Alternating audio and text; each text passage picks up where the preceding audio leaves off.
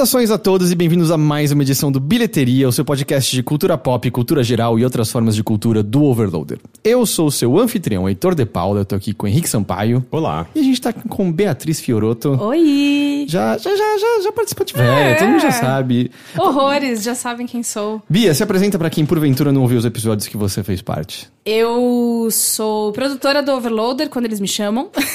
a gente, eu já fiz uma temporada de convidados pra eles no ano passado. É, eu também já participei de outros episódios, como com a entrevista com a Penélope Jean, com a Elodângelo, que é uma quadrinista e roteirista. Fui host do podcast A Delas, de 2018, e provavelmente de 2019, se Deus quiser. E, ó, Chama, ó, chama a- nós. Alan alimentando pautas Fazendo- no Overloader Hein? secretamente, Hein? Hã? Hã? ao vivo, sem que a gente possa fazer qualquer coisa Por pra favor. Nada Eu tô- é, são duas armas na cabeça de vocês dois, Eu né? não tô Tipo, dizendo que eu tenho algo contra, é Hein? só do tipo, estou- fui, 2019, colo- né? fui colocado. Não- Não vai nem ter Heitor. 2019, o mundo acaba semana que vem. Mas é isso, talvez você também me conheça do Judão com BR e do podcast Asterisco, ou como produtora do B9 do Braincast. É isso que eu faço. ok. Tudo bem com vocês? Tudo bem. Tudo bem. Tá bonito o dia, né? É, a Dia gente. é, hoje, hoje foi um dia no qual né, na- nada, nada errado. A gente não atrasou por problema técnico, a gente não atrasou porque o Henrique passou de novo o endereço errado pra pessoa que veio gravar Eu com a não, na gente. Isso. eu não passei endereço nenhum, né? Você, é, eu só assumi que seria gravado nos estúdios Half Death. Porque é lá onde a gente grava normalmente, né? E aí eu mandei a, a famosa mensaginha. Ai, gente, tô aqui, cadê vocês? e aí eu recebi vários. Ah, caralho, desculpa. E aí o Heitor fez. Foi como meu pai me buscaria no, na festinha. Ele foi me buscar de carro no. Eu olhei nos olhos da Bia, vem, você usou drogas, você usou drogas, não usou? E é isso. Mas a gente tá aqui agora, a gente tá aqui pra falar de várias coisas legais. E quer saber?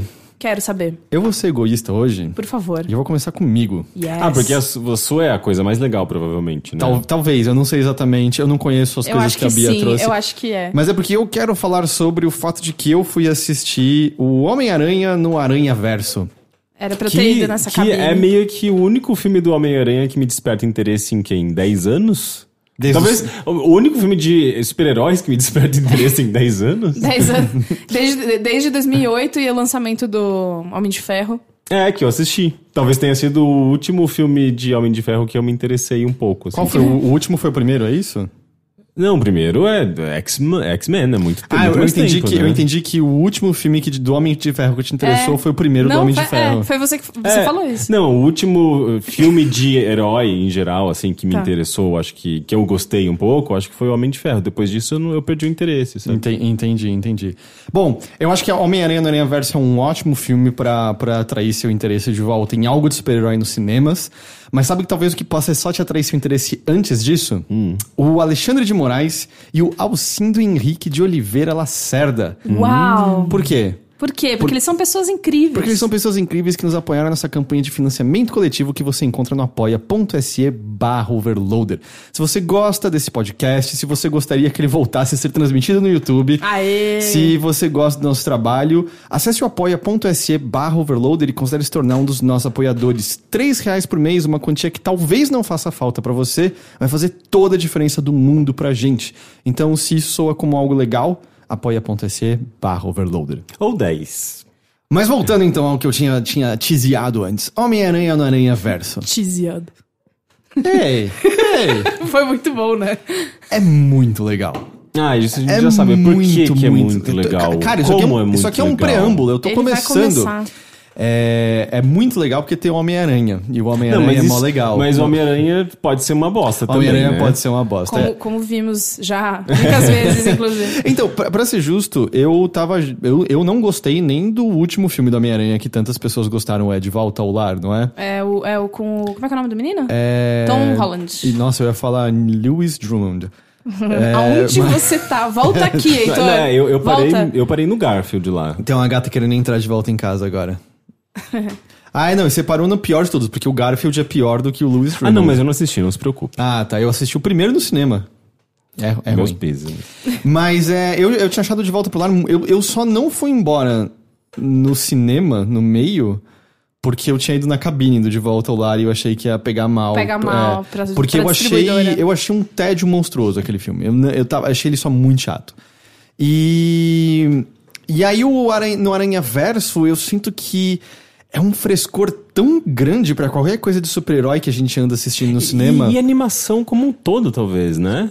Eu acho que sim, porque eu queria saber determinar qual o estilo da animação dele. Eu não sei Porque. se tem um Que é um, é um que parece 3D, Mas, mas não, não, é um. Não é como o Príncipe Dragão que você percebe os modelos 3D ali. Ele, ele É, tem. Eu entendo.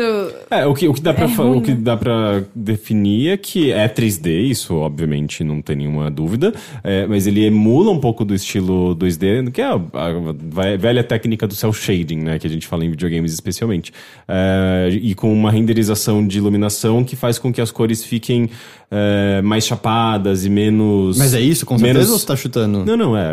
A partir do que eu vi no- no- nos trailers, Ah, é tá. meio que isso. É, as cores um pouco mais chapadas, um pouco mais é, estilizadas, né? E menos, menos é, realista. E, e, ao mesmo tempo, a animação é, ela é trabalhada com frames, né? Então, Sim, que é não- o que o pessoal fala que parece que tá com a taxa de quadro baixa. Exato. É. Mas isso é uma, é uma- um estilo, né? Uma decisão estética, assim, até pra é, emular um pouco a própria animação 2D, né? Tipo, trazer um pouco é, é, essa, é, é, essa carga de animação tradicional pra animação 3D, né? Porque é muito. Ok, não vou dizer que é muito fácil animar 3D, mas é tipo, é muito O- O fácil. Rick acabou de falar que é muito fácil animar 3D. Jornalista do Overloader Mas o, afirma. o que eu quero dizer é que muito no, no software é, você, é muito. É muito. é, tipo, computacional, assim, tipo, é muito pouco humano você, é, você, você fazer uma animação às vezes, porque você bota a mão do bichinho num frame aqui, bota a mão do bichinho do, do outro frame aqui, e ele vai fazer automaticamente esse movimento. Bom, sabe? tá aí, tá ensinado como você pode fazer sua animação, é só mexer a mão do Não, bichinho. obviamente Eu um tô- animador tô- ele vai fazer todos os detalhes disso, mas Tô no aguardo dos curtas 3D de quem eu vi, tá? Que aparentemente é super fácil. Então. No, no, no Aranha Verso, eu não sei exatamente qual, qual é a técnica que eles desenvolveram e tal, mas é, pelo que eu entendo, eles trabalharam o frame a frame da animação. Eles não, não, não automatizaram os Entendi. processos de animação, sabe? Entendi.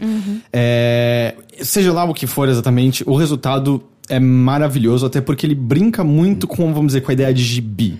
É, onomatopeias aparecem pela tela é, pra caramba, de maneiras é, variadas, balões de animação, de, de pensamento aparecem na cabeça dos personagens, sobreposição de quadros mostrando a velocidade de coisas acontecendo são usados.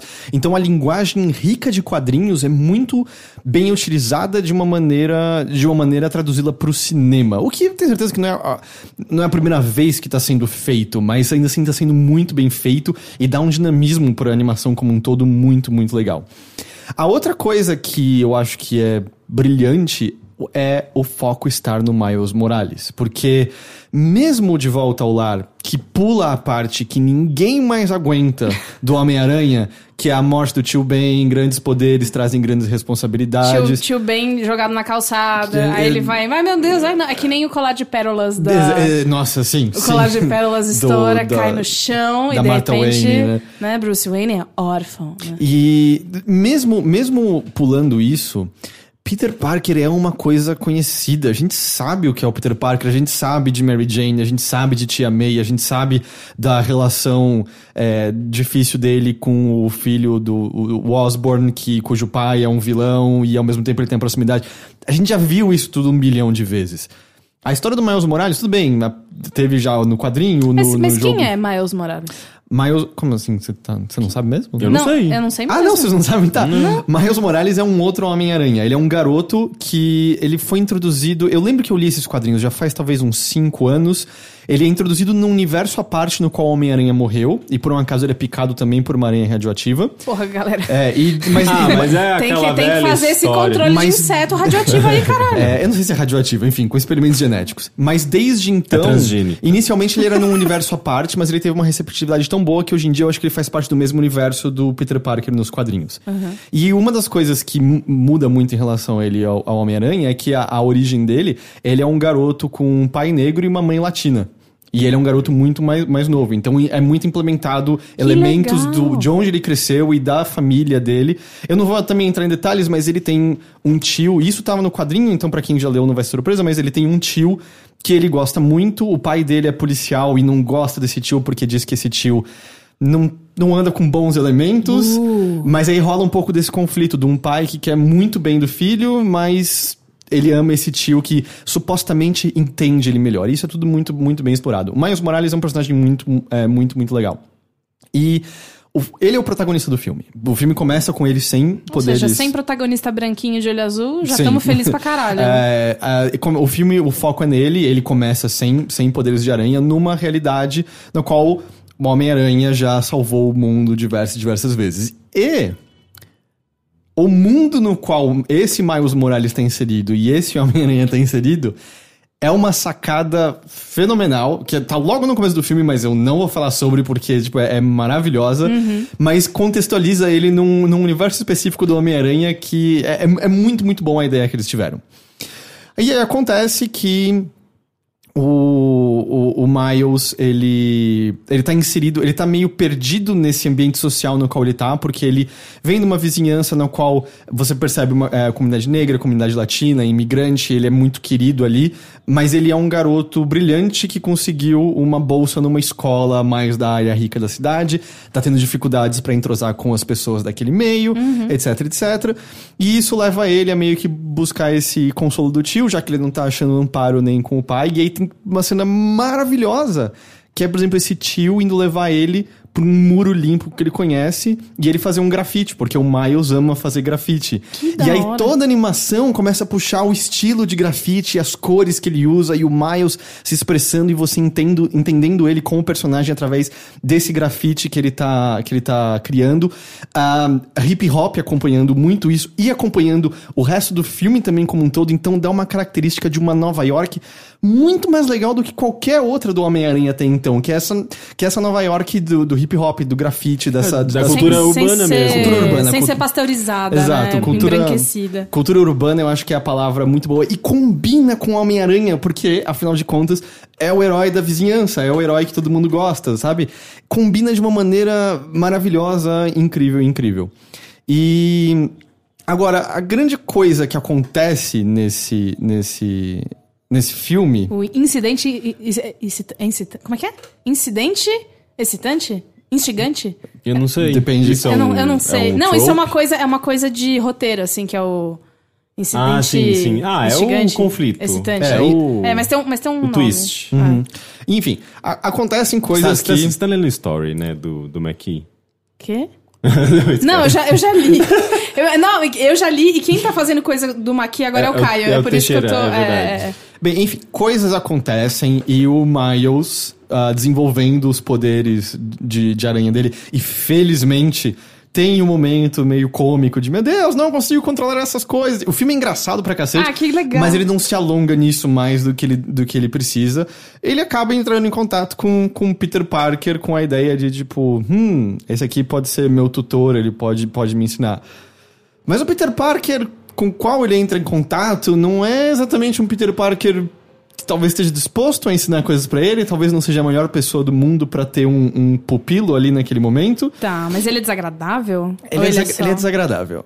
É, e o que acontece é que eu acho que o conflito do filme fica muito mais interessante dessa forma, porque mesmo tendo um Homem-Aranha experiente ali do lado dele, o Miles tem que aprender qual tipo de Homem-Aranha que ele quer de fato ser, porque o, o, o padrão que ele tá tendo ali ao lado dele não é exatamente um padrão que talvez você deseje ter, especialmente dado como ele tá querendo encaminhar a própria vida e como as pessoas ao redor dele estão querendo, tão querendo direcioná-lo de, de uma forma ou de outra, sabe? É, e eu, eu acho que esses conflitos geram situações muito legais e cria. Ainda assim é uma história de origem do Homem-Aranha, né? Ainda é uma história de origem de herói, mas cria uma origem de herói muito mais fresca, muito mais divertida e com um conflito diferente desses outros que a gente estava vendo até então, muito calcados na perda imediata. de tipo, ah, morreu o tio Ben, morreu não sei o que lá. Ninguém aguenta mais é, é, ser dirigido pra um conflito ou pra um negócio só porque morte, morte, morte, morte de Eu não gente. tô dizendo que isso é totalmente ausente da história, mas eu sinto que antes disso. Ih, já- morreu, eu te amei. Olha spoiler indireto aí. É, mas o que. E aí o que. Eu, eu, isso não sei se vocês não viram os trailers mais recentes, pelo eu visto. vi. O que eu vi, na verdade, foi só o- a cena pós-créditos do Venom. Ah, tá. Eu nem. Eu nem eu É, nem- não, eu vi, eu vi trailer, assim. É que eu, Eu não vi, eu só vi essa cena pós- eu me pós-créditos. lembro de e- algum. É, é, trailer é difícil de me memorizar, porque é muita coisa solta, né? Tipo, de uma vez, assim. Como, E como daí que não sei. o trailer?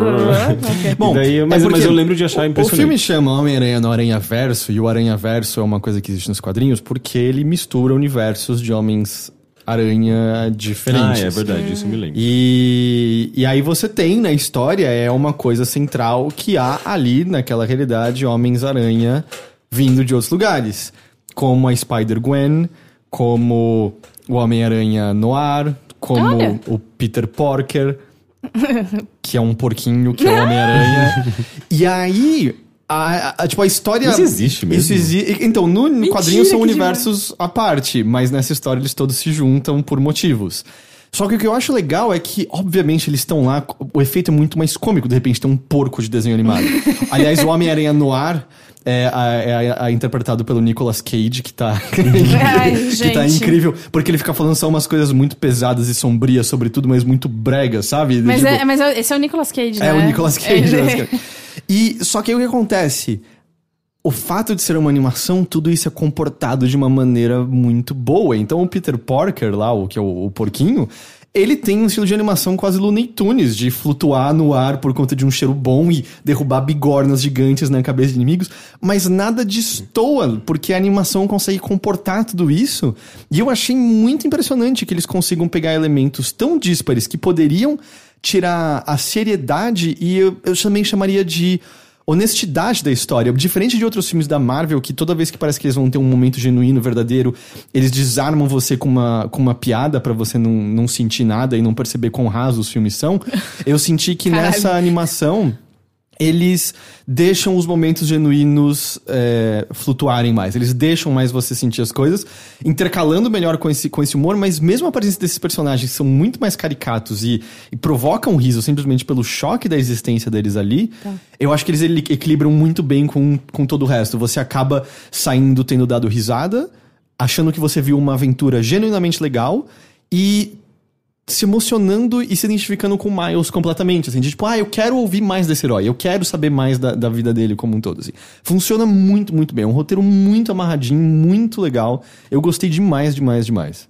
O- mas você sente que ele é mais. infa- Porque teve o Teen Titans Go, que eu adorei, eu me diverti, eu dei risada, mas ele é um filme mais pra criança. Então. E, e ele parece um episódio de- do, do desenho da TV ainda, Pare- né? Parece, tipo de então, animação. tipo, É. foi fofo, mas é, é- é mais pra criança. Tanto que a sessão que eu fui tinha muita criança e... É, Ou, tanto ou- é que, eu não sei, assim, eu via, eu vi que esse, saiu esse filme, eu fiquei muito confuso, assim, pensando, tipo, uau, é, nem sabia que era tão grande, assim, pra ter um filme. Pois é, eu e acho eu, eu sinto que- que foi pequeno, na verdade, né? Tipo, Eu a- acho que ele não, não- realmente não gerou tanta comoção. Uhum. Eu assisti, eu me diverti, foi legal. Mas... Eu acho que eu não sabia que já tinha estreado. Já, já, já estreou e já, já foi embora, assim. tipo, realmente...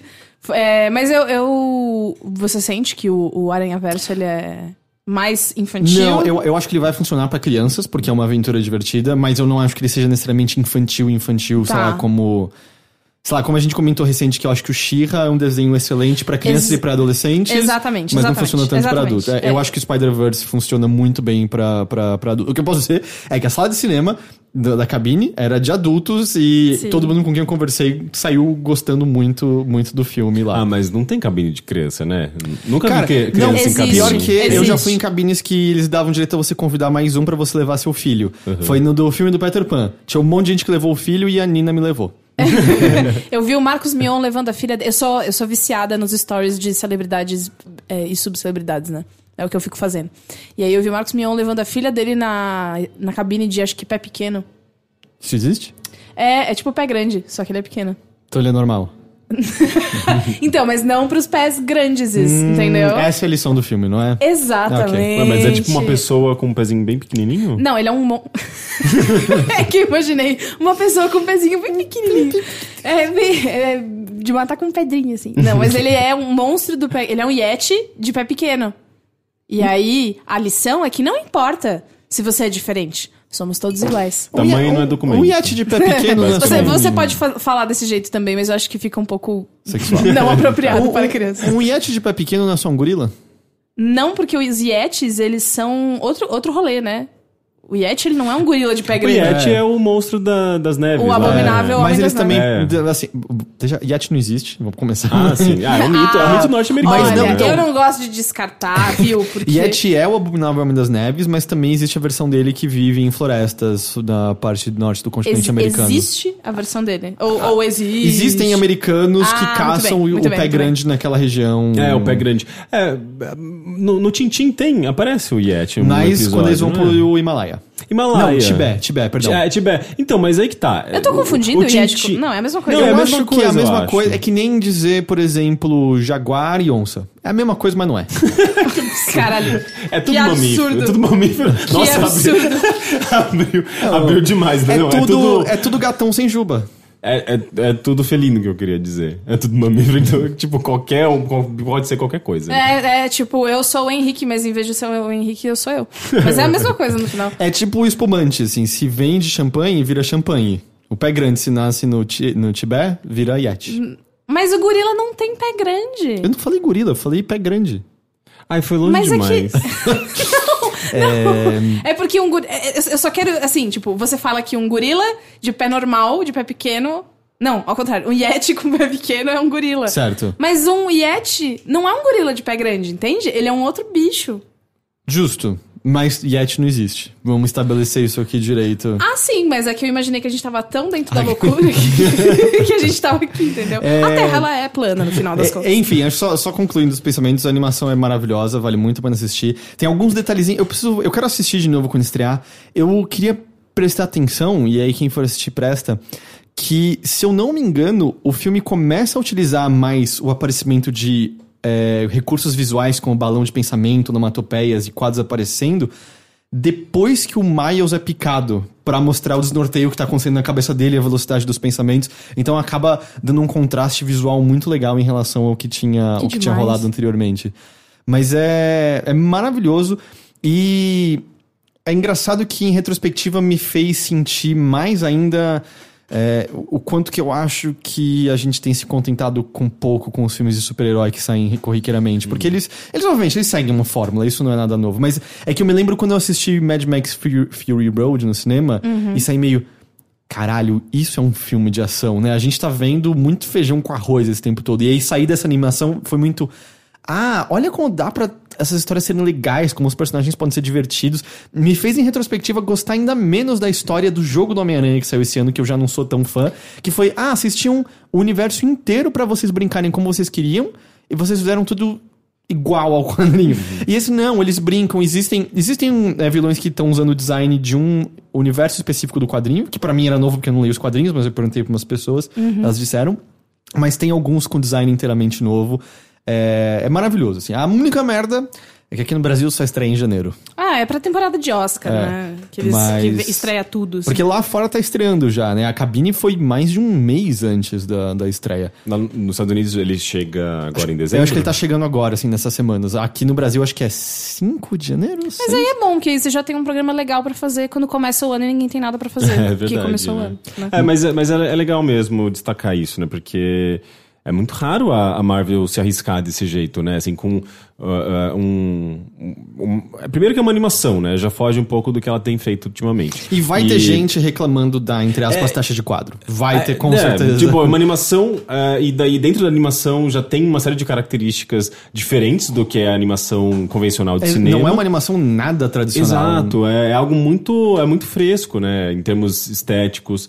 É, eles vão lá e brincam já com, com elementos dentro da própria história.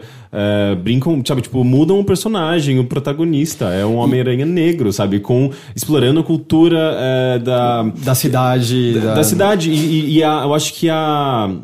Essa, essa, essa, identi- essa identidade negra na cidade, né? Em Nova York. Em No- No- Nova York. É, tipo, você sabe se é no Bronx ou em algum bairro. Ah, é, eu não lembro qual é o bairro em que eles estão. mais Porque o é, Peter era ti- no tido Queens, como não era? mais negro, assim, tipo, aqui tem muita essa segregação, essa segmentação. né, É, o Unidos. Peter era do Queens, se eu não tô enganado. Tá. Mas eu não sei, não, não, Entendi. não me lembro assim. Mas eu, eu acho isso incrível, né? E, e, e tem- tá muito em sintonia com o que o cinema como um todo tá fazendo, né? Tipo, de, de explorar essas novas identidades, novas identidades, né? Essas identida- identidades que tanto tempo eh, não foram exploradas no cinema. E, e num produto tão grande, né? E- um produto comercial tão forte e, e que tem esse risco, digamos, mas mesmo assim eles Eu- conseguiram eu- passar por cima disso. Eu realmente torço pra que tenha uma boa bilheteria, porque ele merece muito. A, a toda a, a trama faz com que toda a parte final eles possam pirar visualmente da maneira que eles quiserem. Eu aposto que é o tipo de coisa que vai tirar uma lágrima sua, Rick, assim, porque eles brincam da maneira que eles querem e é maravilhoso. E vocês lembram do trailer? É uma cena que todo mundo ficou boquiaberto, que é o Miles mergulhando em direção aos prédios, mas tá sim. ele indo pra cima Eu vi. todo, tudo que circunda essa cena até esse momento, eu tava dobrado pra frente na cadeira, tipo, arrepiado Ai, inteiro. que assim. É, é lindo! lindo, lindo, lindo. É um puta de um filme. Recomendo demais Homem-Aranha no Aranha Verso. Infelizmente, só em janeiro aqui no Mas é, cinema. Não, mas já, tudo já, bem, já, a gente já. vai- vai- passar Natal, vai- ano novo, você não vai nem ver. Vai passar meu aniversário também. Vai criando antecipação. 22 de dezembro é meu aniversário. Yeah! De dezembro? Nossa, Nossa, no meio das chato, né? comemorações. Você só Vocês não lembram? Ano passado eu vim aqui no meu aniversário pra gravar Hum, é com verdade. você. É verdade, a transmissão. Nossa, mó chato. Não, mas eu tenho um rolê que é, eu gosto muito de fazer aniversário. Aí eu fico pilhada. Ah, porra, é meu aniversário, dia 22. Nossa, eu vou fazer a festa do século. E aí, dois dias antes, eu já desanimei. Eu não quero fazer nada. E eu vou ficar em casa e vou pedir pizza. E é isso que vai acontecer. Mas é que aí, você, quando você era criança, só ganhava um presente, né? Que já era Natal e aniversário. Então, a minha família não fazia isso comigo. Porque. Ou você acha que ela não Era fazia isso com você? é a minha memória é de que não. Mas a minha chateação, na real, era não fazer aniversário no colégio. Porque tinha. Hum. Que tava de férias Porque sempre, levava é. bolo pra quem fazia aniversário. Verdade. Tinha Ganhava presente dos outros crianças. Ganhava presente. E aí, as crianças que tinham mais grana fazia aquele negócio de fazer a festinha depois da escola. Então todas as crianças iam juntas pra festinha depois da escola e depois cada pai ia buscar. Então eu achava isso Ah. incrível, mas não teve. Nem tinha amigo suficiente pra isso, mas mesmo que tivesse, não, não dava.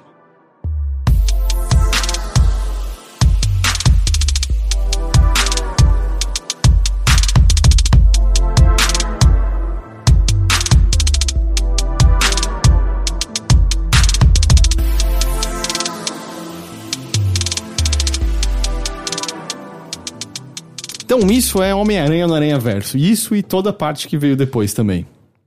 Toda... Muito bom! Bia, Olá! o que, que você trouxe pra gente aqui hoje? Então, é, quem já ouviu o, o podcast do. Podcast é delas? O episódio do podcast é delas sabe que eu gosto muito de competições culinárias, né? Hum, Então, tem, tem todo um catálogo de competições culinárias na Netflix que você pode ficar lá na sua casa jogado no sofá assistindo. Só que entrou um faz pouco tempo que eu gostei muito, que chama-se The Final Table. Só, só uma, uma dúvida, competições culinárias você diz tipo Masterchef? Exato. Mas quando você tá, tá acompanhando. Aliás, quando você tá assistindo uma coisa que já foi gravada, não, não tem. Perde um pouco a emoção, né? Mas o Masterchef é gravado. é, Não, mas- se você não sabe quem vai ganhar. o que não, tá não, mas o que eu quero dizer é gravado. Tudo, acho que O praticamente o Masterchef programas. já estreia quando acabou já.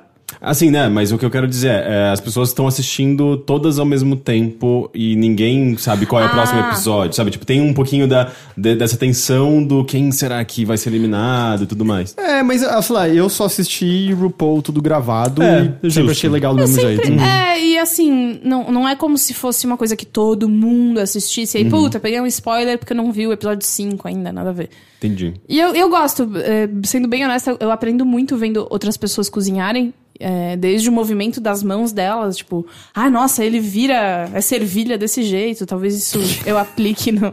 É, sabe na panela que foi. É, uma coisa, uma coisa que eu Hum, comecei. viradas. sabe? Uma coisa que eu comecei a fazer igual chefes é quebrar ovo, sabe? Com uma mão só, sabe? Ai, que Tipo, tudo! eu já quebrei dois, dois ovos com, com, sabe, tipo, de uma vez, assim. Nossa! E, e suja a mão, Quebrar dois ovos com, É com- super prático. Dois ovos com duas mãos é. é- tem que fazer live disso. Eu não tenho sabe? essa habilidade, assim, eu, eu não cago quebrando ovos, mas eu ainda, sabe, ponho na superfície reta, tipo, pack, pack. É, que era o que eu sempre fiz, pack, né? pack. Ok, agora tem tal risco reto. Aí faço. Então, mas não precisa, é muito desnecessário, assim, você, você faz... é, Uma vez, uma uma vez batida. e abre, assim, com uma, uma mão só, né, tipo, usando os dedos pra separar as, as, gemas, as gemas, as gemas não, as cascas, e vai embora, sabe, caiu. Ah, é o muito ovo. como é que é aquele cara lá do. O ovo vai encontrar com a É, Clara o no encontro, bolo? é, o encontro da Clara com o ovo. Eu fiquei muito obcecada Que por vergonha. muito tempo. Isso e o, é muito e o tremelique pudim. Isso daí Que eu é não Eu ele- não sei o que é isso. O que? Essa- É esse mesmo cara do Bem-Estar, eu esqueci o nome dele agora. E aí ele tá no, no, no programa e aí ele fala assim: é a dança do Tremelique Pudim. Tremelique Pudim, Tremelique Pudim. E ele fica se tremelicando todo, ao vivo, 10 horas da manhã na Rede Globo. Ele, ele, ele é muito doidinho. Ele, Ele é, é- Ele é especial. Mas enfim, The Final Table é uma competição culinária de profissionais, que são vários profissionais de várias partes do mundo que competem por um lugar na mesa final dos maiores chefes É do engra- mundo. é parece, parece que ele vai morrer, não é? Essa é a mesa final. Parece que, não, na, na real, que parece que todo mundo vai morrer e só um vai sobreviver. It's the final table. E aí, o que, o que eu achei de mais interessante, na real, é que cada episódio fala da culinária de um país. Então, Hum, isso é interessante. É, então o primeiro episódio, eu não me lembro agora, mas eu vou chutar, é a culinária do México. Então, todos os chefes de todas as partes do mundo precisam fazer a releitura de um prato típico escolhido por três é, juízes especiais e tal. Tanto que um deles, nessa- nesse episódio do México, nem sabia falar inglês direito, porque era um grande luteador que, enfim, agora era só uma. vivia de ser celebridade e ex-luteador, sabe? Nossa, eu queria viver sendo ex-luteador, comendo taco o dia inteiro. É, é isso que ele faz. Bom, foi isso que ele fez no programa. E, e aí, é um prato típico do país que fosse representar é escolhido. E aí, cada. é, eles, eles agem em duplas primeiro, né? Mas eles estão competindo, enfim, pra um só chegar lá. Cada dupla tem que fazer a sua versão do prato. Então, tem um cara que pega e faz o taco de não sei o que, com atum confitado. E o pior é que, tipo, eles fazem tudo do zero, né? Tipo, não é tipo, ah, taco, ah, compra no meu mercado um taco pronto e faz só o recheio. Não, é fazer o taco O também. saco de rapidez e põe na. Mas eles fazem a massa do zero, dá tempo? Ele dá, dá tempo. Assim, dá tempo e, e- e se não der, se você não apresentar, perdeu. Entendeu? É que eu achei que demorava um um tempo pra descansar a massa do taco e coisas assim. É, é que na real, essa grande coisa de você cozinhar com tempo é você tem que ser esperto pra pensar em receitas e pensar na quantidade que você vai fazer. Porque você pode cozinhar uma caneca de feijão e você pode cozinhar um quilo de feijão. E, e isso demora tempos diferentes e tal, e, e- e processos diferentes. Tipo, você vai fazer na pressão, você vai fazer no sous vide, você vai fazer no não sei o que e tal. E, e aí, eu fui assistindo e eu fui gostando, é interessante. E Só que o episódio do Brasil. Tem os olhos do Brasil. Quem Velho, são os. Quem, é o Ronaldinho Gaúcho, né? Que é eu adoraria que fosse, mas não é ele. É a Adriana Lima. Quem é a que Adriana é- Lima? ela era modelo da Victoria's Secret. Ah, sim, que, te- que teve alguma coisa. Ela se despediu, Ela né, é. nesses dias, ela tipo, fez da, uma. da carreira foi a dela. Adriana Lima? Agora eu não sei- Ah, lembro se foi tem- ela ou se foi outra, outra Não, modelo. é que teve alguma. Eu vi que alguém tava ironizando até que tinha um, um, um moment no Twitter que é mundo se emociona com despedida dessa modelo e mundo. É, não, eu tô bem ok. Eu não sabia nem quem ela era. É tipo aquelas chamadas, Ah, não, né? mentira, não- nova não técnica, foi. no nova dieta Já choca lembrei, o não mundo. foi a Adriana Lima, foi a Alessandra Ambrosio. Que é modelo não também, Que é né? modelo também Ok. da Victoria's Secret, mas é outra, é outra Tá. menina. Que não se despediu, não chocou o mundo. Não, não, não emociona ninguém, além dela mesma. Todo dia. Pois muito bonita. Acho que se eu fosse muito bonita, eu ia chorar no espelho, sabe? Tipo, caralho, yes! Eu venci nesse mundo, eu sou muito, sabe? Mas ela não fez nada pra isso. Então, Ah, mas não aí se fez. você. E será que só não dá desespero? Será que ela não ia tentar fazer vender a alma dela pra uma pintura que a pintura envelheceria e ela permaneceria igual pra sempre? Uau! Como você chamaria essa história, Heitor? Eu chamaria o retrato de Adriana Ambrosio. É, Alessandra. Alessandra. não, mas é, é ficção. Ah, é ah, ok, ok. Puxa, você deveria registrar isso. Vai que alguém pega esta ideia. Uhum, Ok, continuando. É, enfim, é a Alessandra Ambrosio, um, a. Ai, gente, são duas pessoas de música que eu esqueci o nome delas agora. É, bebê e neném. Ia ser incrível, incrível, mas não é. É a Bebel. Ah, lembrei, a Bebel Gilberto. E aí, esse outro cara realmente não me lembro o nome. Gilberto mas ele é... Gil. Gilberto Gil. Mas seria muito bom também. Enfim, vários convidados seriam ótimos, mas foram esses três. E aí, eles, o, o prato que eles escolheram foi a feijoada. Hum, claro. Né? O, o primeiro. Nossa, imagina que ruim um chefe gringo fazendo feijoada. Deve Cara, ser muito Então, mas, ruim. O mas que é, eles- eu acho que é um prato típico brasileiro que O grande- representa muito bem, né? Tipo, O e grande- deve ser difícil mesmo pra alguém de fora, assim. Até pra entender o que é esse prato, tipo, e, Exato. e, e- e ver um certo valor nele, né? Porque aí eles, eles contam mais ou menos uma história, aí conta aquela, aquela velha história, né? Puta, uns dizem que foram os escravos que É, inventaram. Outros dizem que não tem nada disso. Outros dizem que, puta, nem orelha de porco os escravos recebiam, o que eu acho que é mais. É É, plausível. é exato. Mas enfim, aí a história é, é com cozidão de feijão, com carne de porco, parará, e eles, e eles mostram tudo. E o que eu acho engraçado é o jeito que as pessoas pensam em renovar esse prato, sabe? Então teve um cara que fez um ravioli De feijoada? com feijoada. Ele, Ah, ele usou papel meu de arroz. Deus, Pasteco não. na frente de todo mundo. Ah, que horror. Pasteco era um pastel lá do, de Osasco, tinha pastel de feijoada. Eu passei na frente desses dias, eu fiquei muito. Eu falei, o Heitor, ele vinha. Meu irmão comia, vomitava todas as vezes depois. Mas é. Mas era Mas compro- ele ele, insi- era ele- comprometido ele com o insistia, Pasteco, né? Pasteco é comprometimento. Yes. Eu ia, continua existindo, viu? Ou seja, Pasteco ganhava esse campeonato aí. Cara, mas e aí o que rolou foi. Uns fizeram ravioli, outros não compreenderam bem é, coisas do tipo, cara, tem que cozinhar o porco junto com feijão pra ter gosto. Mas eles não aprenderam que feijão e massa não se misturam. Não pode encostar, Mas senão não é cria, massa. Cria uma, não uma é, vida própria. Não é pasta, né? Não é massa. Ele fez com, com papel de arroz. Ah, então pode. É, É, arroz e feijão, É basicamente. arroz e feijão. Enfim, aí várias pessoas fizeram várias paradas muito legais e. Que, que- Nada, não presta atenção em mim, continua. e. E assim, eu não vou falar qual foi o. Na verdade, eu não me lembro. Tem alguma que você comeria? Cara, teve um que era brasileiro. Tem um dos competi- Ah, esse competidores que é graça, brasileiro. Feijoada normal. Então, mano, mas ele fez uma feijoada que ele, tipo, ah, é tipo a feijoada do meu pai, que ele fazia. E aí ele saiu na frente. E o que os jurados falaram foi que, ah, você ficou no standard, você não reinventou, você fez a feijoada do seu pai. Que é gostosa, então por isso tudo bem, mas você não realmente não criou nada em cima. E aí ele, ah, mas a feijoada do meu pai Mas ele é fez. literalmente dele, isso é carne do meu pai. Mas ele fez shots de caipirinha com aquele. É, é, Busca a vida. não. Ai. É, Eles cozinha não molecular. podem usar coisa pronta. Cozinha molecular. Não, mas ele não fez a cachaça dele também, né? Na não foi lá e ficou, né? Algumas coisas, tudo bem. Plantaram feijão, E- criaram os porcos do zero. E E, é aí. louco que eles fazem em 30 minutos. É As próprias roupas, Henrique, eles têm que costurar na hora, senão eles gravam pelados. Isso é o quão maravilhoso você tem que ser no The Final Quem precisa de Table. ajudante precisa ser transar entre si, sustentável e criar um orgânico. bebê. Cara, e aí, enfim, aí depois quem faz o, o- Quem não vai bem na primeira prova vai pra uma segunda prova. Mas como é que é a caipirinha molecular? Ah, então, mas é aquela coisa. Você nunca viu o drink molecular? Que Não. você faz o drink e aí você mergulha em algumas soluções pra ele criar uma camada em volta de gelatina. Tinha um bar em São Paulo há uns anos que ganhou super fazendo isso. Faliu, né? Porque ninguém. ninguém Faliu, sabe. faliu porque. Nunca ouvi falar ninguém, eu não sei se ele faliu ou se, ou se as pessoas só é, não ligam mais pra isso. Mas a, a cozinha molecular, ela é todo um rolê. Você faz, tipo, bolinhas de caviar de morango. Então você bate Deve morango, faz o suco de morango. E aí você pinga ele em soluções específicas e tal. E tem que saber um caralho de química. Na liberdade é... é cheio de bolinha, chama poba, pobá. Pobá. É, mas o pobá não é isso, eu acho. Pobá é o do BBK? Isso, sim, Tem? sim, sim. É. Que É aquela- uma bolinha nojenta. Mas, é, mas essa bolinha, Não. eu acho que isso é cozinha molecular também, sabia? É, é? Mas essa, é que não é a bolinha com suco dentro, é aquela bolinha meio, meio gelatinosa que é feita de. Parece. Ah, é feita de. daquele negócio que vem na feira que tem doce salgado. É. é...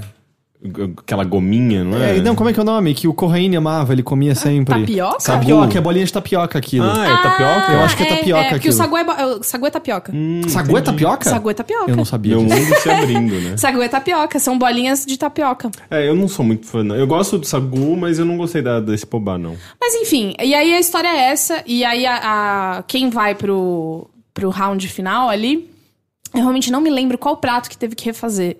Mas ele foi pro round final com a Helena Riso, que é a chefe do Mani Manioca, que é uma puta chefe que a gente tem. Ela é incrível, ela é maravilhosa. E ela tá, ela tá embarcando na onda. Ela não é desse rolê, mas tá embarcando na onda dos chefes celebridades Hum. né?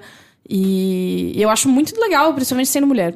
É, Essa, essa é a minha grande coisa, assim. É, porque é um, meio, é um meio, por incrível que pareça, é um meio que também é dominado por homens, mas né? É, porque o que, a questão toda é cozinha de casa, que pode ser qualquer coisa, a mulher faz, porque ela não faz mais que obrigação, mas o profissional tem que ser o homem, né?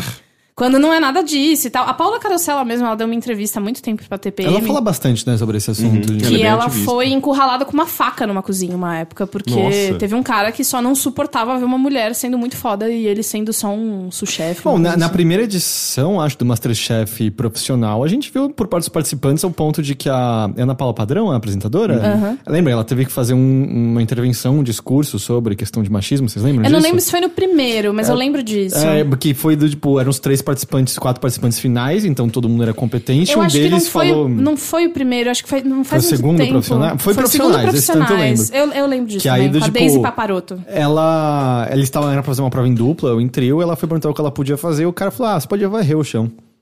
É, Ah, tipo, no programa. absurdo. E aí ele perdeu, se fudeu. Foi, ela que ganhou. foi, eu não me lembro o nome do cara, mas ele também que se foda. É, foi com a Daisy Paparoto que ganhou depois o, o, o Masterchef Profissionais e tal. Enfim, eu também tô acompanhando o Masterchef Profissionais. Ainda existe? Existe. Eu vejo de vez em quando, eu gosto. É, a, eu acho que hoje, hoje, hoje a gente tá gravando terça-feira, é a semifinal, e semana que vem é a final. Tem uma pessoa que eu conheço que tá É. na semifinal, que é o. William. Na verdade, eu não conheço ele, não é que a gente é amiga, que uma vez eu fui na casa de uma amiga e ele tava lá também. E aí eu vi ele no Masterchef e ah! Ah, então ele não é seu amigo. É, não, eu, eu, eu sei quem ele é, eu já dei oi pra ele. E ele me mostrou as tatuagens dele. Ah, então é brother. Mas enfim, e aí eu tô, eu tô torcendo pra ele, porque também tá um show de gente chata essa temporada. Mas enfim, não é sobre Masterchef. The Final Table é muito legal. É, para quem curte, é, o formato ele cansa uma hora um pouquinho. Tem uma hora que você tem vontade de pegar o celular. É, então eu amava. Eu assisti as duas primeiras temporadas e eu nunca mais assisti de novo porque De eu não- Masterchef. De Masterchef, é. É. Ah, a gente tá falando de Final Do Final Table. Misturou mas, tudo. mas então. Mas o- eles são meio o- parecidos, aparentemente, em termos de estrutura, né? Como É, as, as provas são formuladas de uma maneira diferente. Especialmente essa coisa do final ser julgado por uma pessoa, por um grande chefe daquele país que tá sendo Uhum. é, representado naquele momento. Eu acho isso Tem essa coisa da culinária Super. é, é, mundial, né? Tipo, que é uma coisa e- forte. E, nesse- também tem uma coisa série. de, de você aprender pratos importantes de outras culinárias, sabe? É, é bem, bem foda essa parte. Mas enfim. E o que acontece é que, como é. Cara, começa com muita gente. E aí tem muitos pratos pra provar, tem muito take pra fazer de como, quem tá fazendo cada coisa. E aí essa hora é meio chato. Então, essa foi a hora que eu fui ver se os gatos estavam com comida. se eu, é, putz, que seja, ah, eu fazer um xixi, jogar um, um- um nível de Piffle, né? Que tá sendo meu, meu O que novo. é Piffle? Piffle é um joguinho de jogar gatinho. Ah, porque parece meu avô falando Pitfall, sabe? É, eu também achei que era Pitfall. Não, não, Piffle, P-I-F-F-L. Olha aí, ó. Quem disse que eu não sou do game? Pelo menos não é o. Você não, tinha não é o. Quem não é o disse? eu, mas veja um- bem. Ah, é o Paul. Lembrei daquele É, Paul, que é aquele que é um cocôzinho. cocôzinho. É, não, não. O Piffle é, é um joguinho Ainda muito, bem que você não joga isso. muito bonitinho. Obrigada.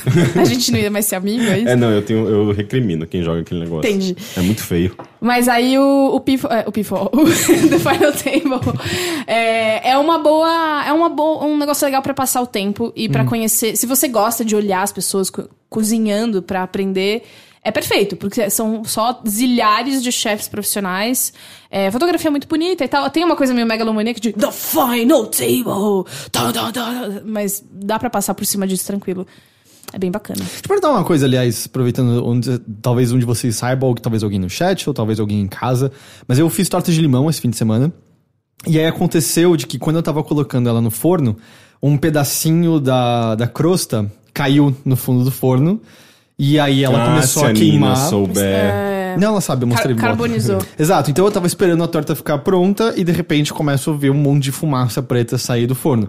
E aí eu não sabia o que fazer, o que eu acabei fazendo foi abrir o forno, Isso. enrolar meu braço em papel Você toalha. podia só ter esperado. Mas eu queria que a torta ficasse pronta que as visitas estavam vindo. As visitas. É, enrolei meu braço em papel toalha pra proteger, botei um- a, a luva, peguei uma espátula, enrolei em papel toalha, enfiei e fiquei, tipo, limpando sem encostar em nada no forno pra tirar o excesso que tava sendo queimado.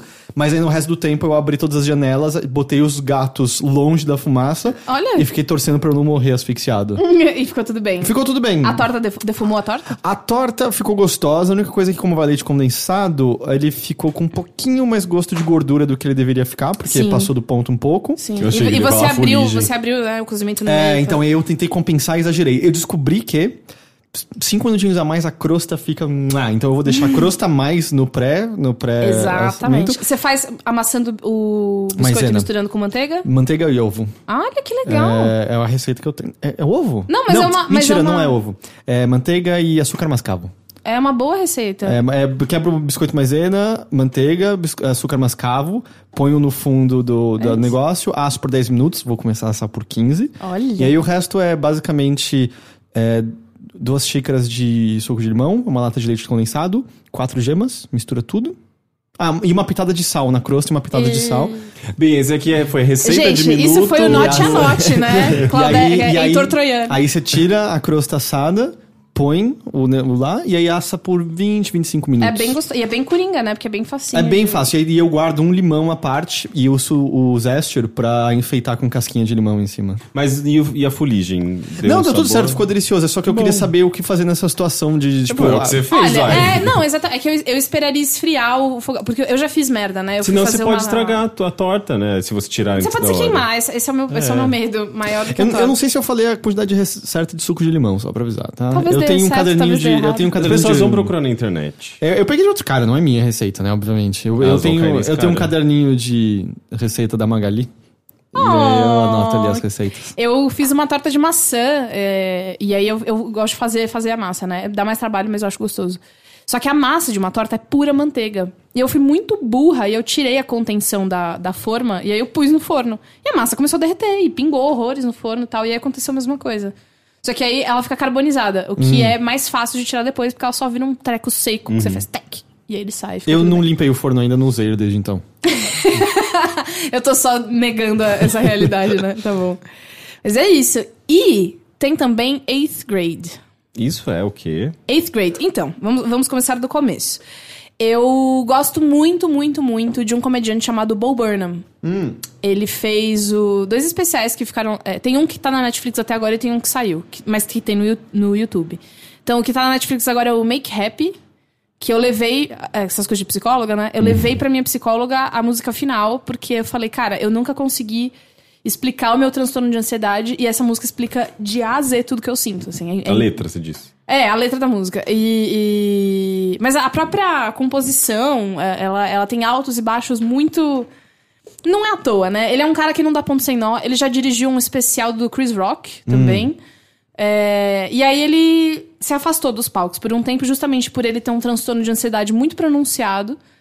E ele tinha muitos problemas em se apresentar. Era sempre um, um- um transtorno muito maior do que uma alegria. E ele ficou sendo só diretor e roteirista.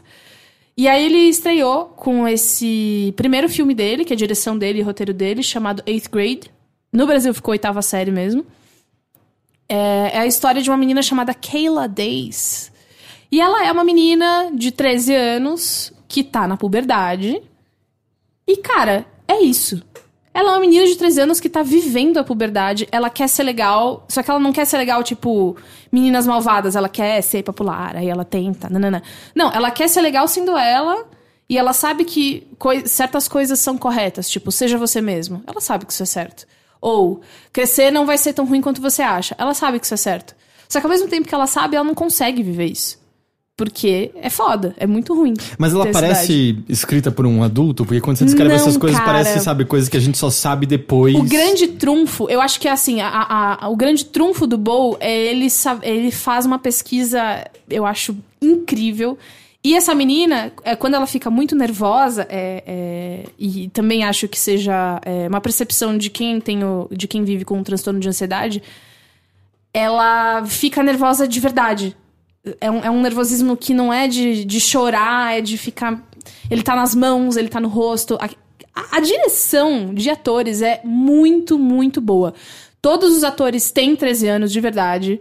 Eles não estão usando maquiagem pra cobrir nada. Então a menina tem espinha, o rosto dela é oleoso, o cabelo dela é esquisito. Nossa, isso é muito raro, né? É muito raro. E, cara, eu me senti abraçada. Primeiro, assim, várias cenas dá vontade de jogar o computador longe e sair correndo. Porque você lembra como era ter vergonha, sabe? Então tem uma hora. É, eu esqueci como é ter vergonha, né? Não, mas aquela vergonha dos 13 anos. De que você é, vê. é diferente agora. Você vê o menino que você gosta passando no corredor. E aí ele fala, tipo, ai, camiseta legal. E aí ela fala, é, eu uso camisetas. Você usa camisetas. E aí depois você fica, ai, por que, que eu falei isso? Eu sou uma idiota tal. E, e, cara, todo o elenco, né, como, como eu disse, tem essa idade. E é um filme, basicamente, que fala sobre a vontade de crescer, mas tudo bem eu não ser popular, porque é isso aí, eu sou assim mesmo. Tem as meninas que são esquisitas, que são as, as Patricinhas. bonitinhas, patricinhas, mas elas não são forçadas. Elas são. Elas têm uma, uma aproximação muito com como são as patricinhas aqui no Brasil, que é. A menina tem uma hora que ela vai dar um presente de aniversário pra uma patricinha que ela foi chamada pra esse aniversário, ela resolveu ir pra put herself out there, que o pai dela falou pra ela fazer isso e tal. E aí ela dá, todo mundo dando blusinha, dando coisinha, assim, e aí ela vai dar um jogo pra menina de cartas. E a menina faz uma cara, tipo, ela troca uns olhares com a amiga que, ao mesmo tempo que não é destacado, é muito discreto, mas você não tem como não ver esse olhar de, nossa, olha o que essa horrorosa me deu, amiga. Nossa, é verdade, né, amiga? Tomara que ela morra. Eu lembrei né? daquele, daque- daquele capítulo do. Beyond do Beyond, é, É. Que a, a, a personagem da Ellen Page dá. Que, que é um É livro um de livro do poesia Edgar do Allan Ed- Poe. Edgar Allan Poe, né? E a menina fica, tipo, ofendidíssima. Cara, e aí rola isso. é, eu acho que, assim, eu. eu fala, Eu fala. perdi- é, é filme ou é série? É filme. Tá. É um filme. Já ganhou é... pontos, então. É, ele ganhou, ele ganhou vários prêmios é, em vários festivais esse ano. Eu não vi ele no eu, vi- eu assisti ele na locadora da internet, né? Eu não vi ele aqui no ah, Brasil. tá. Eu não sei porque eu tava presumindo que tinha acesso fácil. Não tem. Na- Ah, mas será? olha, não foi difícil encontrá-lo. Não, não, legalmente. É, não, é, mas. Mas como nem- assim, Heitor? Eu faço tudo de maneira legal. Não tem nem no Google Filmes? Eu acho que tem. eu acho que Google tem. Filmes. Eu acho que tem, inclusive, acho que eu, eu tinha conversado com o Caio sobre estar no Google Filmes. É, é muito legal você ouvir Google Filmes. Google, Google Filmes, né? É, comprado enfim. pelo Google Liberado. É, eu tô igual o cara lá com a mentalidade de, sei lá, cinco anos especial. É legal. ok, talvez a gente tenha que cortar essa parte, talvez. Enfim, ah, mas em- ah, o filme, no final das contas, ele tem momentos muito tensos. Especialmente meninas assistindo esse filme vão. é, a descoberta da sexualidade e o que você topa ou não fazer. Então tem um menino que ela gosta que ele, ele tá meio, tipo, querendo transar, sabe? E aí ele. O fetiche dele é consentimento, saca? Ele quer só transar com alguém, seja lá quem for. E aí ela descobre isso, aí ela tenta jogar um verde assim, tipo, ai, nossa, eu tô aqui no meu celular. Ai, é tão. It's so, it's so embarrassing. Eu abri aqui a minha, a minha pasta de fotos de nudes. Aí o cara, ele, ele olha, é sério? Ela, ai, é, mas é estúpido, não vou nem te mostrar. Eu posso ver? Ela, ai, não, é tipo pro meu namorado. Ele, quem é seu namorado? Ai, eu não tenho um, mas quando eu tiver, ele vai ver essas fotos. Ele, ah, aham. Sabe? E, e é, é- eu, eu me senti muito abraçada, porque várias, várias situações ali que, que eu revisitei assistindo. Falei, cara, eu total me sentia sozinha, sabe? Especialmente por ser- ter sido essa menina que não era a menina bonitinha, a menina do. Ai, gente, eu ganhei uma blusinha aqui, obrigada, né? Eu, eu era total a menina que ia dar um jogo pra alguém. Inclusive, eu acho que eu fiz isso mais de uma vez. Mas foi um, foi um carinho. E foi um carinho muito grande ver adolescentes e pré-adolescentes estranhos ali no cinema, ganhando prêmio. É, a menina, ela, ela é muito boa. O nome dela é Elsie Fisher. E aí o Bo Burnham falou que ela foi escalada pro filme, mas não foi escalada pra peça da escola dela. e aí, enfim, é, é, é um pouco da volta dele pros holofotes depois do Make Happy. Ele fez pouquíssimas coisas, realmente. Eu fico muito agradecida, eu gosto muito, muito dele. E, cara, é um filme pra se prestar atenção. O Bo Burnham é uma pessoa pra se prestar atenção. Estreou há pouco tempo? Não- Ela- ele estreou, eu acho que foi em setembro. Existe qualquer previsão de estreia oficial aqui ou não? É eu acho que realmente não vem. É um saco quando isso rola. É uma bosta. Eu achei até que viria pro Itaú Cinema, sabe assim? Uhum. Mas não veio. Ou, é, maneiras legais existem. Eu acho que realmente tá no, no Google Filmes. Uhum. E, e outros lugares, talvez entre pra Amazon, enfim. Mas é isso aí. É um filme muito bom.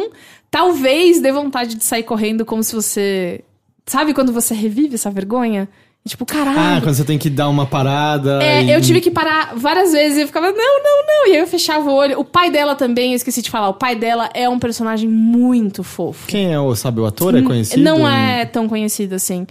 Ele é um personagem muito legal, que é um pai que. E, e aí tem uma coisa também, ela não tem mãe, porque os pais são separados, ela vive com o pai. Mas isso não é explorado porque não precisa. Sabe? Tipo, você saca que ela não tem a mãe. E tem uma hora que ele fala assim: ah, quando sua mãe foi embora. É só isso, sabe? E, e não existe um- uma. Não é o cerne da história. Não né? é o cerne, e também eu sinto que existe uma exploração da menina que sofre com a separação dos pais. Não é esse o rolê, sabe? Ela tá preocupada com outra E coisa. é um filme focado. É focado, ele se passa agora, então ela também faz vídeos pro YouTube. E é aí que você descobre qual que é o rolê dela de saber que ela precisa ser ela mesma, mas não consegue. S- Sabe, sabe, deve ser uma coisa que acontece recorrente hoje. Ah. Pessoas de, sei lá, seus 8 aos 12 anos que criam um canal no YouTube Ah. porque querem ser grande, não contam pra ninguém e o coleguinha na escola descobre e fazem chacota dele por conta dos vídeos. Mas teve uma menina, acho que foi ano passado, que gravava os vídeos brincando com as Barbies dela e começaram a xingar ela. E aí, acho que foi o Whindersson Nunes que descobriu, uma galera bem grande começou a, tipo, falar, meu, segue em frente, você é muito legal. Era uma menina que gravava Se- uns se vídeos. exponha, segue se em exponha. frente. Vai, tudo bem você gravar sendo menor de idade. Mas a, a menina, ela, ela falava que ela não tinha amigos, uma coisa assim no vídeo. E eu acho que isso não era supervisionado pelos pais dela. É, Não. começa, pode começar a ficar meio esquisito, né? Se, se a menina tá escondendo alguma coisa dos pais e começa a revelar nos vídeos. É, é super- é perigoso. A questão é, foi perigoso, mas essa campanha de falar que, ai, sei lá, Clarinha, eu sou seu amigo, é porque ela se sentia sozinha, ela falava isso nos vídeos. Eu duvido muito que isso tenha qualquer supervisão de um adulto. Vocês não porque- assistiram Searching? Não, ainda não. Não. Ah, eu preciso ver esse filme, é verdade, já, já comentou comigo. Mas aí, enfim, é isso. Eighth grade dá pra você assistir aí. É o famoso Dá seus pulos? Uhum. É tipo Eighth com TH no eighth final, no né? fi- é, com TH no final. E-I-G-H-T-H. Caralho, É soletrando. Não, eu já errei. É I-G-H-T-H. É isso? É, É tá isso? certo. Eighth. Eighth grade. E... Oitava série. Oitava série. Dá- acho que dá pra, dá pra caçar por oitava série também. Assistam, é muito bacana. E não esperem, tipo, o filme da sua vida. Esperem um filme gostoso pra você relembrar de coisas e pensar, tipo, é, eu acho que eu cresci, tá tudo bem, sabe? Se for o meu filme da vida, quer dizer que eu sou bobo? Não, não sei. Não, realmente, né? Eu acho que eu, eu assumi coisas, né? Vocês perdoam, tá? Mas Ah, é... já, não, já não tendo atores de 22 anos interpretando Não é crianças de malhação, é. 13, já é alguma coisa. Nossa, sabe? mas é demais, gente. As pessoas são muito. Aí tem meninos atuando que tá mudando a voz. E aí ele fala meio assim. Assim, sabe? quando dá aquelas estaladas de. Ah, ah, ah. É, instala a voz, ou quando o menino fica com aquela voz estranha antes de trocar de vez. Nossa, cara, é sensacional. Eu é não sei, eu acho que o meu deu as estaladas de fazer ah, ah, de vez em quando. É normal. O Moro sempre faz, sempre. Já viu ele falar? é assim, ele, ele tá em constante adolescência. dele. É que tinha algumas pessoas que, tipo, no colegial ainda davam umas estouradas, eu não sei porquê. Eu lembro quando eu tava no colégio da- dessa fase dos meninos ficarem todos com a voz estranha, que era sempre, tipo, fulano, presente. e. Mas é isso, cara. É um puta filme legal. é, for- foram as férias mais estranhas, assim, de sair em dezembro, janeiro, E- voltar pra escola e de repente. As meninas têm peitos e Exato. os meninos têm barba, né? É, é, tipo, de repente seus amigos, oi, vamos lá brincar em casa, vamos. De repente voltou com voz grossa e todas as minas de repente eram peitudas. Você, tipo, e aí bate aquilo, peraí, eu não tinha reparado nisso? Nossa, Você sempre cara. foi assim? O que aconteceu aqui? Foi horrível pra mim a educação física quando começou a crescer peito e essas coisas, porque antes você é criança, sabe? Uhum. Você não tem cheiro, você não precisa usar desodorante, sabe É isso? verdade, né? É, lembra quando a gente não usava desodorante? Ah, não, eu, eu- esqueci completamente desse fato. Eu lembro distintamente da. Eu acho que era a sexta série, o professor de educação física, a primeira aula, foi meio ele dizendo: olha, gente, a partir de agora. É meio legal nos dias que tem aqui era a educação física uma vez por semana. Aham. É meio legal, tipo, traz uma camiseta sobressalente e um desodorante, porque vocês estão. E, tipo, foi legal ter uma aula dessa. E eu comecei a importante, fazer. né? Eu comecei a fazer isso na Sim. escola. Eu tinha uma porque eu- camiseta e porque tem, tem, tem família em que isso é meio tabu, a criança não tem muita vontade de falar. Tá escondendo os o pais que tá não per- acontecendo. É, os pais É. não perguntam, são meio ausentes, ou não entram em questões, sabe, tipo, de, de puber- puberdade.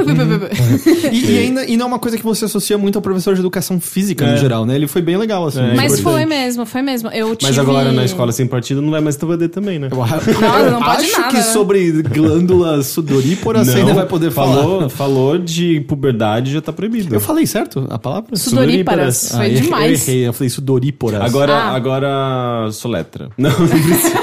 S-U-D-O... não, não precisa. A gente sabe que você consegue. É. R-I-P-A... P-S-T-U. Não. Foi Mas é, o, que eu, o que eu ia falar é que teve uma. Quando tipo, começou a crescer peito, e aí as meninas. Elas eram muito. Eu não sou uma, uma menina magrinha, nem biologicamente, sabe? Eu sou uma menina. é, de ossos grandes, né? E aí todas elas eram Hum, É tipo... parruda. Parrudinho. Olha aí, cacete, quem, quem É casal melhor parrudo. ficar? Ca- Parrudinhos, né? Baldinho. É, mas aí a, a grande coisa era, as meninas elas eram todas muito delicadinhas, né? Então elas usavam, tipo, quando começou a usar sutiã e a, e a camiseta do colégio, ela era branca. Então era tipo sutiã de florzinha e borboletinha. Aí aparecia tudo. E eu usava o quê? Um top. Porque era, era como eu me sentia confortável e eu tinha morri, morria de medo de- dessas coisas e tal. Eu não vou me alongar aqui porque é uma história de bullying meio zoada, mas depois eu conto pra vocês a, a vez que fizeram bullying comigo por causa desse top. Nossa, Mas- jogando top, que coisa estranha. Eu lembro de tantos Eu garotos estudei jogando num colégio, cara, de cara, bullying, né? esse colégio, eu estudei num colégio da elite paulistana, entendeu? E eu era... você, tinha que usar, você tinha que usar uniforme, né? É, uniforme, você não? Não. É, mas é normal, todo, toda escola precisa Todas usar Ah, é? Não, a minha não tinha. É, a Não, sua é você, exceção você que nesse é o caso. fora da curva. A gente usava o que a gente queria. Não, Sorte sua. nossa, que balbúrdia. Aquela- Mas é isso aí, 8th grade, assistam onde der, vale a pena, é muito bonitinho.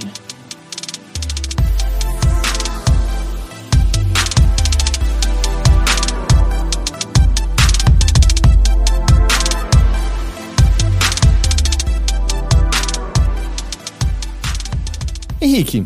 Olá. Oi. Ó, como meu tempo tá um pouco corrido hoje, eu vou comentar eh, brevemente. Na verdade, eu queria eh, me aprofundar mais eh, em um, um dos temas que eu escolhi, eh, mas me- eu ouvi bem pouco no caso do Ariel Pink. Tipo, eu ouvi basicamente um álbum dele que é considerado um dos melhores.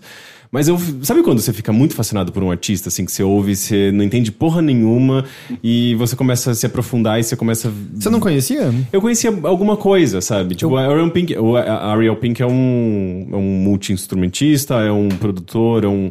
É tipo um daqueles músicos meio geniais, assim, que faz um pouco de tudo, ele já produziu muita coisa. E eu conhecia justamente porque. Eh, sempre esteve muito associado a coisas que eu ouvia, sabe? Tipo, desde a época do Last FM. Tem um- é, é, nossa, Last FM me recomendava, eu acho que eu conheci por conta de Ariel de, de, de Last FM. Tinha algum álbum específico, Haunted, alguma coisa? é, eu acho que é de 2010. se eu É, esse é o álbum que eu conheço. Sim. E, e ele é um. Tipo, um músico de. Ele mistura muita coisa, né? Mas é, é- é- ele sempre passeou entre o pós-rock, o rock até um pouco mais tradicional, assim, as- tendo até algumas influências de metal em algumas, algumas vezes, sabe? Mas. é, ele sempre foi um, um artista muito esquisito, assim, tipo, de passear por gêneros muito diferentes e, e fazer um trabalho muito autoral, sair da- da- das formulinhas prontas. Tanto é que ele nunca foi, tipo, muito popular, mas ainda assim, dentro do. Da, desse meio alternativo, né? Quando a gente não sabe definir, a gente fala, ah, é, um- é, é alternativo. Não mainstream, É, não mainstream. Mas ele, dentro desse meio não mainstream, ele sempre foi bastante elogiado. E, e eu. E, eu, tipo, eu comecei a ouvir o Pom Pom, que é o álbum mais famoso dele, que é o Pom Pom. Pom que é uma capa cor-de-rosa. Na verdade, eu nunca, nunca soube como chamava, porque parece que tá escrito sem M, sem M, mas é Pom Pom. Tipo, é uma Nossa, eu tipografia sou obrigada a ver essa capa agora. É uma capa rosa simpática, assim, mas com uma tipografia É, que nem esquisita. o Black do Metallica ou o White do Beatles. É. Foi muito bom isso. Ou o Red do Wizard. Tem, Ou até mesmo... tem um Red do Wizard? Ah, eles têm, né? É, Red Album, Green Album. do Hum, não sabia. E eu já tinha ouvido uma outra coisa, mas sabe quando você, você fala, ah, gostei dessa música, deixa eu ouvir outra, e não tem nada a ver, e você fica, porra, não, não faço ideia do que é isso. Quando você ouve o single, você fala, nossa, eu vou amar essa banda. É, Eu Ah, já, já- você já vai lá e baixa, tipo, a discografia inteira, você percebe que tudo é horrível, sabe? É, essa mesmo. Parece que eu- tá escrito 100 metros, É, 100 metros. 100 É, metros. é, então, eu sempre vi dessa Eu, maneira. eu ti- tive isso com aquele. Acho que é Concorde, que tem aquela música Suns, que tem um clipe mó bonito da garota fazendo abdominal e ela encontra o garoto com quem ela saiu na época da escola. Não lembra? sei se eu conheço. Ah, Essa música eu adorei. Eu fui ouvir o álbum e. Ah, não, não tem nada a ver, é tudo mó alegre. Aquela música é mais sombria, tipo, eu não consegui gostar da banda. Então, aí é muito comum acontecer isso com o Ariel Pink, porque é, ele é muito de passear entre gêneros, ele faz coisas muito distintas. E esse álbum, eu acho que é o exemplo máximo, assim, do que ele pode ser enquanto um artista muito multifacetado, sabe? Tem coisas ali, é, é, tem, tem música pop é, excelente, assim, tipo, música pop que inclusive foge, assim, da, da, da estrutura, mas você identifica como pop, é uma coisa acessível, e tem outras coisas completamente malucas, esquisitas, sabe? Tipo, de, parece que saiu da mente de um lunático, sabe? Então é um álbum muito difícil, mas ao mesmo tempo ele é muito fascinante justamente por, por essa. é, essa grandiosidade dele. Ele tem 17 músicas. Ah, ele, nossa. Ele, ele, ele tem músicas ali que são. Grandiosidade meio literal. Lit- meio, É, né? pois é, é um álbum muito grande. É, ele tem, uh, sei lá, as minhas favoritas. A minha favorita, por exemplo, é Lipstick, que é, que é algo que, sei lá, você veria, sei lá, The Police fazendo, ou é, Talking Heads, sabe? Tipo, é, new, é total new wave, é total um rock ali dos anos 80, 90, com um pouco de synth pop, tem um pouco de sinte- sintetizador, e é pop, sabe? É, um, é, é uma estrutura muito de música popular mesmo. É, agora, você ouve, tipo, duas músicas pra frente, às vezes já, já tem um uma guitarra estridente. Você acreditaria que é outro uma coisa. álbum, assim. É, parece muito mais um, um punk, sabe? Ou, ou sei lá, se você vai ainda mais longe, tem umas músicas que. Parece que são três músicas contidas em uma, uma só. Ela Eu co- amo quando isso acontece. é, que quebra Eu completamente amo, eu e amo. assusta. Tipo, tem. É, Isso essa que, gente, música- mas eu ouvi um reggae. Como assim? Eu tô no rock agora, né? Isso Não. aí é. Do, do- não sei que lá, of the Dragon do Bruce Dickinson. E vira reggae no meio daquela música. The Tears of the Dragon. E aí vira reggae. Ah, Eu- essa eu, música Eu é... gosto especialmente quando volta pra música anterior, daí você fala, opa, voltou pra aquilo que eu tava ouvindo, sabe? Tipo, é um, parece que é um negócio ali no meio encaixado. Você gosta de Mas- rock progressivo? Algumas coisas, mas faz tempo que eu não de ouço. Eu gostava mais, eu acho, na minha adolescência, no começo da fase adulta, assim. E esse álbum, é, por exemplo, tem, tem uma música chamada, não sei o que, Dinosaurs, e, e ela começa com um rock meio anos 60, vira uma música meio de freak show, aqueles, aquelas, aquelas musiquinhas de circo antigo, super lo-fi, super parece que um rádio com defeito, e daí vira uma outra- um outro rock. É, é muito esquisito. E, mas eu não sei, assim, tipo, eu, ao mesmo tempo que eu sentia um pouco de repulsa por tá ouvindo um negócio que eu não conseguia compreender, eu ficava muito fascinado pra querer entender aquele álbum, sabe? E que- entender quem era o artista por trás desse álbum. Inclusive, o Pompom é o primeiro álbum do Ariel Pink que ele a- a- assume sozinho, assim, tipo, antes era meio que a- a- a- Ariel Pink Haunted Graffiti, que era o nome da banda. Tá, então eu falei Haunted, então eu tava pensando o nome da banda, É, você na tava pensando no verdade. nome da banda. E esse é, é meio que, tipo, ah, meio que se assumindo como artista solo, pelo que eu entendi. Ah, e, mas assim, tipo, pelo que eu saquei, pelo que eu estudei um pouquinho dele, e é meio difícil de compreender quem é Ar- Ar- Ar- Ariel Pink, que se escreve Ariel Pink mesmo. Ah, esse álbum é um dos mais. ah, que me- eu acho que melhor vende esse artista, sabe? Justamente por ser ter músicas acessíveis, ter muitas músicas muito difíceis e é um álbum muito esquisito, mas que ah, eu acho que tem uma parece não parece que não tem uma coesão justamente por ser muitos estilos e tal, mas é o que melhor vende quem é esse cara, porque esse cara ele é muita coisa ao mesmo tempo, sabe? É, eu falei que eu queria falar pouco justamente porque eu não conhecia o suficiente, sabe? Tipo, eu, eu tô ainda na- no processo de entender esse álbum e reparar nas letras. E, inclusive, isso é uma coisa muito legal. As letras são muito esquisitas também. Tipo, tem músicas completamente bestas, assim, em termos de letra. Tipo, tem uma chamada White Freckles. Tipo... É, Sardas brancas. Sardas brancas. E a, e a letra, pelo que eu pude entender, é muito idiota, sabe? É- Mas, assim, tipo, num idiota... é, é, meio fofo que você não ouve numa música, É, sabe? é, é bobinha, silly, né? Exato, é silly, mas, mas ao mesmo tempo tem uma complexidade absurda a música, Cara, sabe? Tipo, de, de brincar com o tempo. A música, ela começa é, lenta, de repente ela tá super rápida e a letra se adapta. Você vê que tem uma complexidade absurda ali, tipo, e é música pop. Tanto é que ele foi consultado uma época pela Madonna pra fazer, eu acho que é uma colaboração num álbum, e ele xingou a Madonna. Nossa. Não, Madonna, eu não posso agora não. Mas vai eu Não, é, vou. ele foi mega escroto. ah, Ele já brigou com a Grimes. é, A, a- a Grimes falou. Na verdade, ele xingou a Grimes porque ela defendeu a Madonna. Sabe, treta de artista, sabe? Eu adoro. Foi a Beyoncé que recusou fazer uma música com o Coldplay? Foi. Ah, não, a Beyoncé fez, o David Bowie recusou 327 vezes. Ah, é? E eles, não... eles falaram, vamos, David Bowie. Não, tá uma bosta. É. Não, eu já falei, eu não vou, sabe? É, aí- porque eu lembrava de alguém que falou The Song's a Bit Shitty. Eu não lembrava se tinha sido É, foi o Beyoncé David ou Bowie. Foi o David Bowie. Da The Songs a Bit Shitty foi o David Bowie. Mas sempre tem, né, esses, esses rolês dos artistas que... É. Tem É. o, o- Tarantino, ele é absolutamente obcecado pelo Godard, e o Godard odeia o Tarantino, quer que ele morra.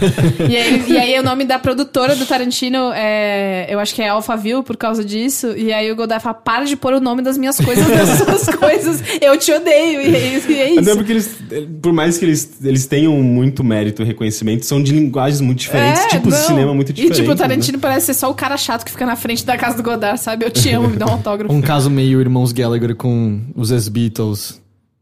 Ah, não é? sim, Porque sim, sim, eu, sim. Acho que o, eu acho que o Paul nunca curtiu o Oasis. E eu lembro de alguma declaração de um deles dizendo: Ah, eu só fico feliz deles saberem que a gente existe. Alguma coisa nessa veia. Eu não, eu não lembro disso. Eu sei, eu sei desse rolê, mas eu não lembro dessa declaração. Mas enfim.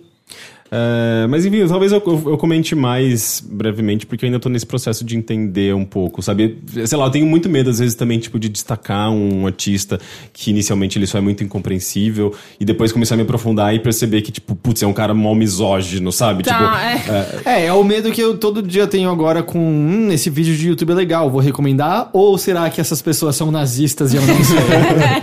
Mas é muito bom, né? Especialmente porque eu acho que uma das coisas que mais tá me cansando hoje é pasteurização das coisas, assim. Uhum. Eu não aguento mais socorro. Então é, Pra você ser uma boa cantora, você tem que ser aquelas cantoras de The Voice, que grita é. e que faz não sei o E, quê. e- e acaba justamente se encaixando naquelas caixinhas pré-definidas que a indústria exige do, É. do artista. E o Ari- Ariel Pink é o oposto de tudo isso, sabe? Tipo, é meio que cara. conseguir fazer música pop, é, quebrando ah, os padrões, essas estruturas.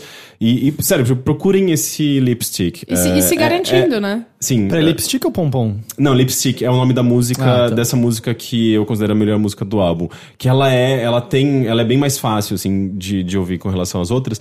Mas é tipo, é, é, é uma, é, é uma puta música incrível num álbum é, é, muito fascinante. E ela consegue, você consegue, eu acho que identificar isso, assim, tipo, ah, isso é música pop, mas ele não, não é uma música pop convencional, sabe? O César Berger tá comentando que Ariel Pink tem uma música em um GTA. Nossa. Ah, é verdade. Eu Deve acho ser que o eu quê? me O lembro. cinco ou quatro? é, eu me me lembro de, de reparar nisso. Eu não lembro qual era a música, qual era o jogo, mas me lembro de reparar. Eu não lembro de nada. Seu nome é, é porque o- esse nome eu acho que sempre me acompanhou durante muito tempo, que eu sempre foi sugestão de, dos, dos aplicativos que eu usava, né? Tipo do, do radio. Você do, acha que o Ariel Pink tá dos- te stalkeando? não, é, só porque, tipo, as, as bandas e a- as músicas que eu ouço é, são muito parecidas, é, são muito próximas. É isso que ele quer que você pense. E ele tá assim, eu vou colocar meu Não, mas o- a, a- tipo, a matemática dos aplicativos identifica isso, né? Às né? vezes tipo, é a matemática do Ariel Pink. A matemática dos aplicativos. Esse é o É nome matem- desse, Mas- matemática do Justamente como é difícil de, de entender o artista, é, é difícil pra eu, eu mesmo, tipo, digerir, né? E olha que eu gosto de artistas meio complicados, assim, tipo, di- difíceis de digerir de alguma forma. E esse daí eu acho que depois de muito tempo, assim, nove anos do negócio da, da internet martelando na minha cabeça que eu devia ouvir, eu falei, ok, eu vou, eu vou ouvir. E, tipo, de fato, assim, desceu finalmente. Porque tem algumas, eu acho que eu lembro que disso acontecer especialmente por conta do Last FM, tinha alguns que eu ficava com preguiça de ouvir de tanto que eu era recomendado pelo serviço. Eu não vou ouvir, foda-se. Exato, não, chega, para de me recomendar essa merda. não Você quero. pega Ou- ódio, né? Ou você não gosta da capa do álbum e aí dá preguiça. Várias coisas podem acontecer pra você ficar longe de algo que talvez você gostasse durante muito, muito tempo. É, o, o, o Anthony Fantano, que é o Needle Drop, que ele tem um canal muito legal no YouTube eh, de avaliações de, de disco, assim, tipo, de álbuns.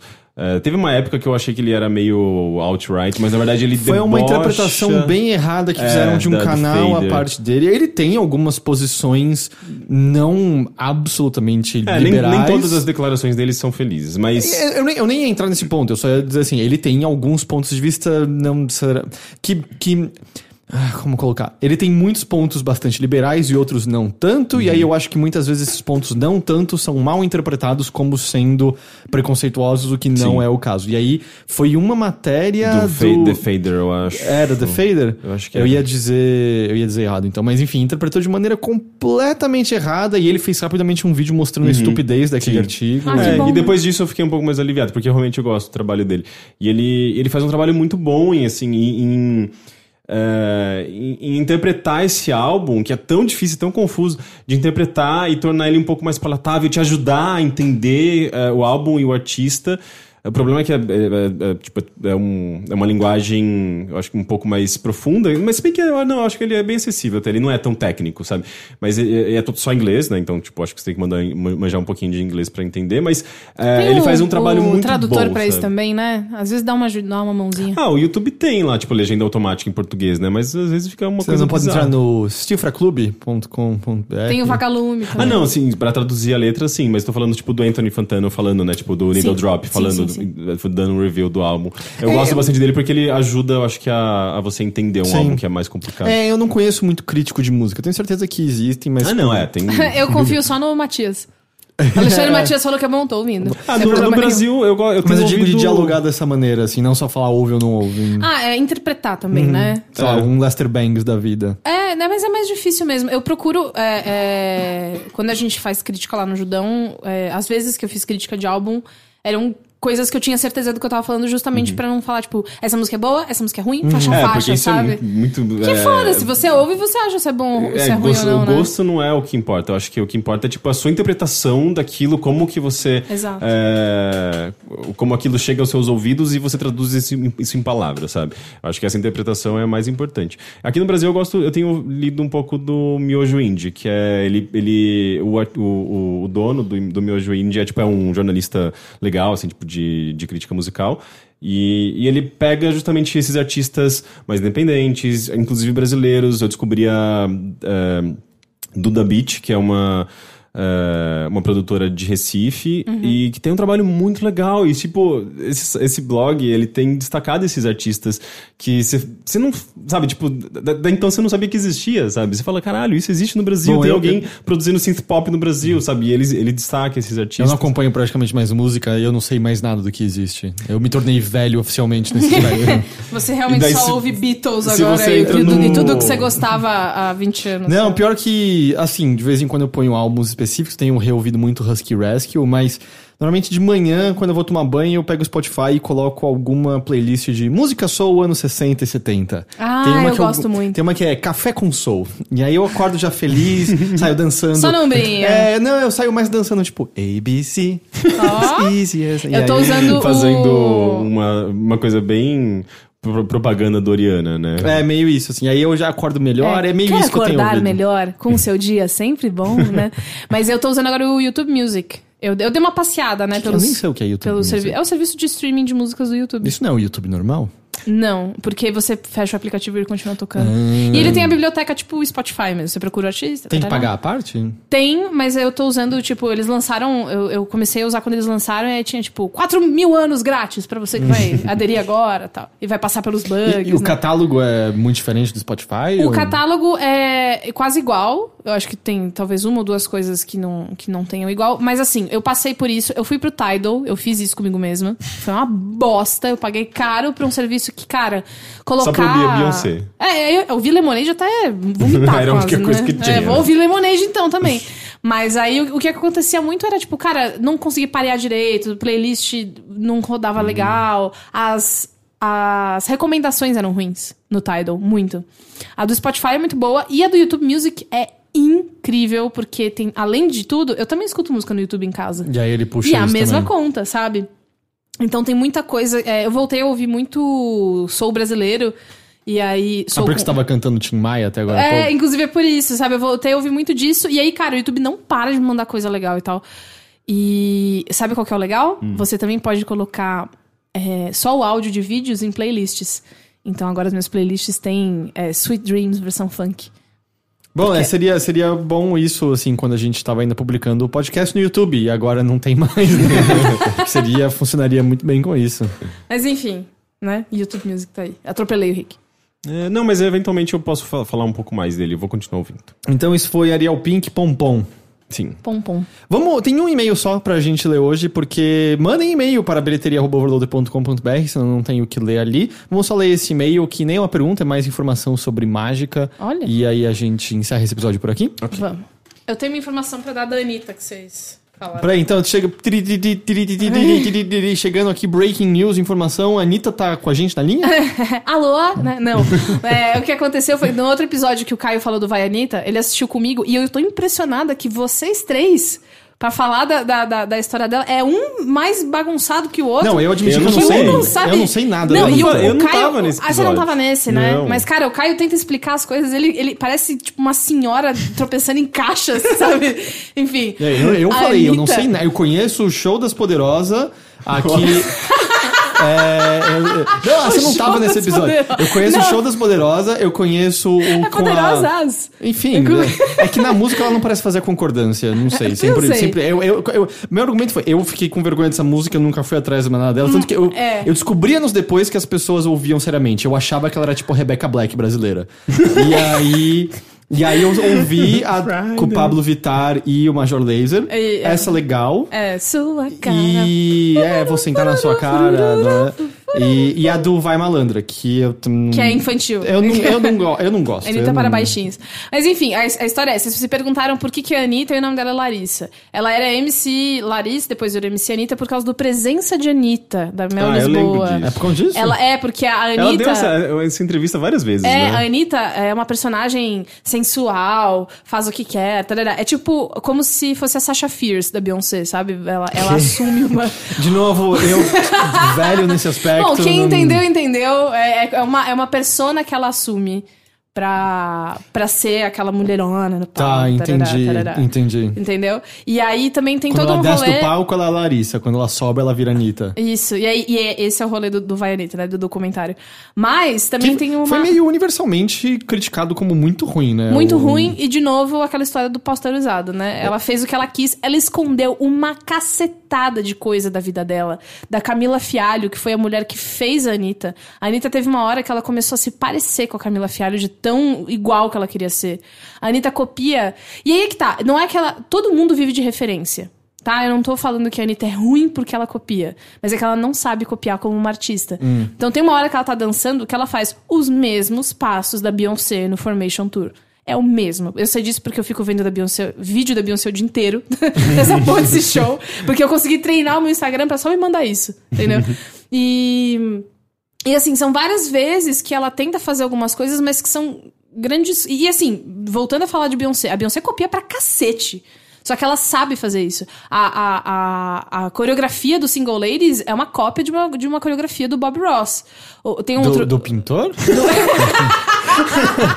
Eu vou deixar assim. All eu... the little, all the happy clouds, all the happy clouds, é isso? Eu vou deixar assim. Eu total. Enfim, e aí também tem é, várias outras coisas que a, a, a Beyoncé faz. Ela usa muito sample, então só que ela sabe fazer. A Anitta, ela, infelizmente, é só uma colagem de várias coisas. Tanto é que que ela, eu, gosta. eu, nem- eu não vejo uma identidade própria, Não assim. tem, ela não É, tem. Ela não tem uma coesão, ela não tem um álbum que. que Talvez. Não tem um álbum, tem uma, um monte de single, né? Talvez É, então ela, a- ela só lança singles mesmo, né? É, ela teve, ela lançou um, ah, ela teve álbuns, ela teve o projeto Checkmate e depois ela lançou um EP agora que tem três músicas, que uma em espanhol, uma em inglês e uma em português, porque esse é o rolê dela. Ela quer ser universal, global, ela quer dinheiro, ela É, eu quer acho sucesso. que ela, ela entende até certo ponto o mercado dela, mas enfim, é- era, era disso que eu queria falar, né? A, a minha grande birra com a Anitta é o, cara, para de ser uma colagem. Ou você cria um, um- Talvez no futuro ela olha e ela fica, tipo, putz, podia ter feito isso mais não, cedo. ou não, vai fazer sucesso, vai ganhar seu dinheiro, vai. Você não vai ser reconhecida como uma puta artista, você vai É. conhecer, ser reconhecida como marqueteira, que é o que ela é. ela sabe? é a publita, né? É, ela é super Publita total. publicitária. Tô e tudo descobrindo bem, muitas tem- coisas aqui. Mas, cara, tem muitos outros artistas legais brasileiros pra prestar atenção além Sim, dela. E eu, exato. eu recomendo fortemente, porque ela cagou tanto no pau esse ano. Então, é esse documentário eu vi as pessoas- várias pessoas dizendo, cara, eu parei no segundo episódio porque tava me dando vergonha. ah, eu alheia. assisto tudo porque além de gostar da vergonha alheia, depois eu fiz um texto Ah, não, tudo bem, você tinha um motivo de trabalho. Eu vi a crítica do Omelete chamava de arquivo confidencial. É, total. Não, tem uma hora. Cara, o Nego do Borel é muito bom. O Nego do Borel é muito bom porque ele fala. Ele fala só bem da Anitta o tempo inteiro, o dia inteiro, e parece que ele cheirou muito antes de falar todas as Mas eles também devem ter tirado toda a parte que ele falou minimamente mal, né? Eu não sei se ele falou mal, porque eu não sei se dava tempo no cérebro dele pra ele falar mal, porque ele tava tão desesperado e feliz o tempo inteiro. Cara, a Anitta é foda, a Anitta é tipo minha irmãzinha, entendeu? Porra, a Anitta é incrível. Ah, ah, e aí, tipo, cara, alguém dá água com açúcar pra ele agora, agora. Ah, É isso, eu só queria fa- fazer essa observação, porque eu fiquei gritando em casa ouvindo o episódio.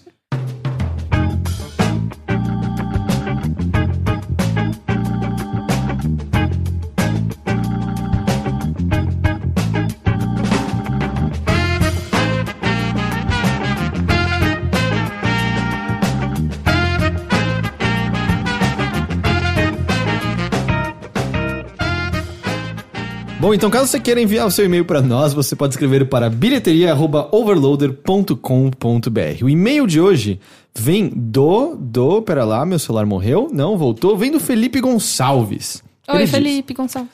Olá, queridos. Meu nome é Felipe, tenho 27 anos e moro em Taboão da Serra, São Paulo. Sou um mágico amador, e isso se deve a vocês e ao Teteu, que comentou sobre fulas em um bilheteria antigo. Desde então eu me encantei com essa arte e resolvi estudá-la. A essa altura eu estudo pra valer há pouco mais de um ano. Caralho, que legal. Sobre o problema de métodos e efeitos revelados no YouTube, na mágica, revelar método livremente é mal visto, é ruim. O grande problema desses mágicos de YouTube é que são sempre péssimos. Um bom mágico sabe que esse não é o melhor meio de ensinar. Eles vão ensinar apenas truques revelando técnicas. Em relação a, abre aspas, estragar a mágica, o problema é amenizado porque o mais importante para um efeito é a apresentação. Existem mágicos incríveis que não são bons tecnicamente, mas uma pessoa que conhece as técnicas e sabe executar. É. Uh, são, que não são bons tecnicamente, mas uma pessoa que conhece as técnicas e sabe executar com perfeição. Porém, não conhece as sutilezas e todas as teorias por trás de uma apresentação, jamais será um bom mágico. Eu, eu acho que o próprio Pendilete se descreve como. Ele não é muito bom na. na, na em, em, termos, sabe, de esconder coisas, de, de fazer toda a prestigitação e Cara, tal. eu não sei nada desse mundo. Mas nada, ele. O Pendilete você conhece do Penn Teller, com certeza. Ah, é o. Peraí. Eles atuam também em muitas coisas, eles são ilusionistas. Ah, talvez eu. Mas eles falam sobre Talvez ateísmo, sobre liberalismo, sobre. Tá, eu vou deixar só em. Talvez não, mas eu vou fingir aqui. Não. Pensando- Você, edita essa parte, tá, Tô pensando. tô pensando em alguma coisa grande que eles fizeram que você com certeza. Ah, lembra do episódio de Friends que o Joey compra uma enciclopédia? Aham. E ele compra a letra V? Aham. Tá, quem vende enciclopédia pra ele é o Pendilete. eu sei quem ele é, então. Então tá certo. Obrigada por esse. Throw, throw me a bone. Ah, cadê? Para quem estudar mágica, livros são de longe as melhores fontes, segui é, seguido por vídeos de mágicos renomados vendidos principalmente em DVDs. O problema disso tudo é que no Brasil não é fácil ter acesso a esse conteúdo. São difíceis de encontrar, são caros e não tem tradução. Ainda existem as conferências, que são uma forma de um mágico passar seu, seu conhecimento para outros mágicos, mas esse é ainda mais inacessível. Ainda sobre outros pontos comentados, a mágica de proximidade, ou close-up magic, ficou muito famosa nos anos 90 com mágicos como o David Blaine, principalmente no Brasil porque passava no Fantástico. Inclusive, tem três especiais dele no Netflix, recomendo. Ah, para o Heitor e para quem mais se interessar por mágica com cartas, recomendo ver algo do Juan Tamariz, conhecido quase que por unanimidade entre os mágicos como o maior cartomago vivo atualmente. Ainda na cartomagia, tem o Dani da Ortiz e o brasileiro Ber- Bernardo Sedlasek, que são fabulosos. Vai, Brasil.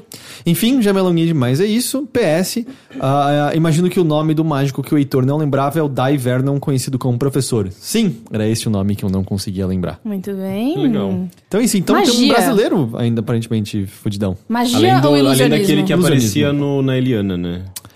Ai, como é Eu que era o lembro nome? Ai, era... Eu não lembro. Eu não sei, na minha cabeça vem Celso Camura, mas não é ele. Mas Quem é? Celso Camura? Celso Camura é um cabeleireiro. cabeleireiro. Eu Cabeleireiro achei que das era o, Estrelas. eu ia falar que era o do, do Cogumelos do Sol. Não, mas quem. mas esse Não da lembro. Eliana, Ah, eu não lembro, que ele lembro. fez uma vez um. Ai, nossa, essa história é ótima. Eu tentei fazer em casa. Ele fazia uma parada que era. Ele molhava um papel e ele ficava, tipo, contando uma história das árvores de cerejeira. E aí, cara, ele me pegou completamente às quatro da tarde de uma quarta-feira, sabe? E aí a, a história que ele contava, eu estava embaixo da árvore com meu pai. Então ele disse. E aí ele ia fazendo Ah, de truques. canal. E aí, não, eu era criança e eu fiquei, tipo, ah, sim, me conta sobre isso. E aí ele, tem- tinha uma hora que ele molhava, assim, um papel e batia um leque e aquele papel virava, tipo, lindos pequenos flocos de, sabe? Era incrível. E aí ele fez esse negócio e eu fui fazer em casa e foi o dia, um dos dias mais frustrantes da minha vida. Você achou sabe? que era só bater que Eu aconteceria? tinha certeza que era isso. Então eu peguei um leque que minha avó tinha de Fátima. Sabe quando Uhum. sua avó vai pra Fátima em Portugal, ou alguém dá pra ela, e aqui é um leque com a santa. e aí eu peguei o leque da santa, e aí depois eu tomei uma, uma puta bronca.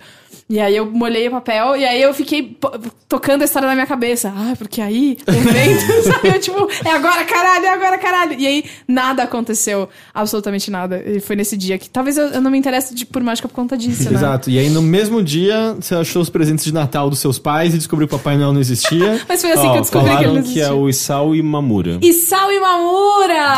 Muito bom. Um, Um beijo, beijo. Isao Imamura. Onde, por onde anda, Isao? Por Um beijo, anda? Às vezes tá no programa da Eliana ainda. Ela tem ainda programa, né? Isao Imamura, isso aí, cara. Muito Eliana, bom. Eliana continua firme e forte. Não, mas é, mas é pra adultos. O Isao agora. Imamura tem que ter canal no YouTube. É, eu vou fazer isso agora. Ah, não, é certeza. Cer- Nossa, certeza que ele isso tem. vai ser muito bom. Então é isso. Eu acho que isso encerra essa edição do Bilheteria. Bia, Oi! quem quiser encontrar seu trabalho, encontrar você. Eu sou arroba Fioroto com dois T's, Fioroto Beatriz no Twitter e Fioroto Beatriz no Instagram. É, eu vou estar essa semana na Comic Con, é, Comic Con Experience, e se me ver lá pode dar um oizinho. Se você achar que tem alguma coisa legal que eu possa cobrir, me avisa. E no mais é isso. Escutem todos os podcasts que eu produzo e deem dinheiro para todos os sites que eu participo. E é isso. Aparentemente, se você googlar o nome do Isao Imamura, segundo a Plat, É. aparece palestrante corporativo, mágico, ilusionista, Contra- contrate palestrante corporativo, palestras motivacionais. Eu vou contratar ele agora pro meu aniversário. Vai ser incrível. Só que não pra fazer mágica, pra fazer uma conversa motivacional. Eu quero que ele conte a história da cerejeira. É só o que eu quero. É... Você você falou tudo já? Falei tudo. Arroba Beatriz. Persiga-me ah, na internet. Cuidado com Nossa. Né? vai aparecer uns stalkers. Não, só dá follow só. Só isso que eu quero. E não seja machista comigo, Ah, porque sim. eu não tenho tempo nem pra brigar com você. Nem com você, nem com ninguém, né? É, é, tem, tem isso também. Henrique, Sim. muito obrigado. Sabe que tô sempre agradecido pela sua Antecipei. presença aqui. Hã? Obrigado. De nada. Ô, ô, Ok. Heitor, obrigada por ter ido me buscar de carro no estúdio. No lugar onde o Henrique te mandou erroneamente. Exatamente. Ai, que vergonha. né? Sozinha na, na rua, chovendo. Eu Não chorei muito chovendo. vai nesse chover dia. daqui a pouco. Não tava Encontrei, encontrei a Bia cheirando cola na calçada. Eu tava. eu- eu- meu cabelo já tinha crescido muito, eu não sabia mais onde eu tava. Tudo por conta do Henrique. Tudo pronto, Henrique. É isso aí. É isso, gente. Muito obrigado por todos que nos acompanharam nessa edição aqui do Bilheteria. Semana que vem a gente tá de volta com mais uma edição. Ah, tô pensando se tem alguma coisa no site pra chamar as pessoas pra verem, mas acho que nesse momento não tem. E eu Mas deixo vai aqui. ter, vai ter, ah, não, eu espero que sim. Vai ter logo, logo. É, então é isso, gente. Muito obrigado. Beijo. Até a semana que vem. Tchau. Tchau.